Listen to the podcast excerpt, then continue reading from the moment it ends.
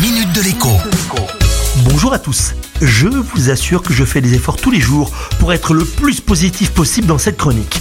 Malheureusement, les événements sont plutôt contre moi en ce moment. Prenez l'étude réalisée par l'UNPI, l'Union nationale des propriétaires immobiliers, qui porte sur la taxe foncière et son évolution dans le temps.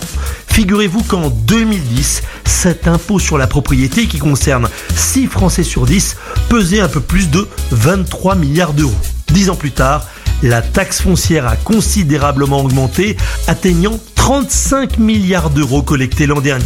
Par endroit, ce n'est plus une augmentation estimée en moyenne à 33% en 10 ans, mais une explosion. Le département des Yvelines en Ile-de-France est ainsi sur la première marche du podium avec plus 76% d'augmentation en 10 ans. Il faut dire que ce département fait aussi partie des rares de France à ne pas être endetté.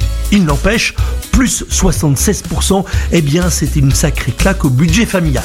La taxe foncière représente pour certains propriétaires, un peu partout en France, plus d'un mois de loyer ou encore de remboursement d'emprunts immobiliers. Est-ce que cela va changer? Eh bien, il y a malheureusement peu de chance. Les communes, communautés de communes et départements n'ont plus que cette ressource pour se financer du fait de la suppression de la taxe d'habitation. Alors bien sûr, l'État est censé compenser, mais il compense en en trouvant seulement son porte-monnaie bien chichement et en prime, eh bien, il punit les maires qui ne sont pas assez dociles en baissant voire supprimant pour une année par exemple sa contribution financière au budget municipal. Autrement dit, la taxe foncière va continuer à nous coûter très cher. À demain.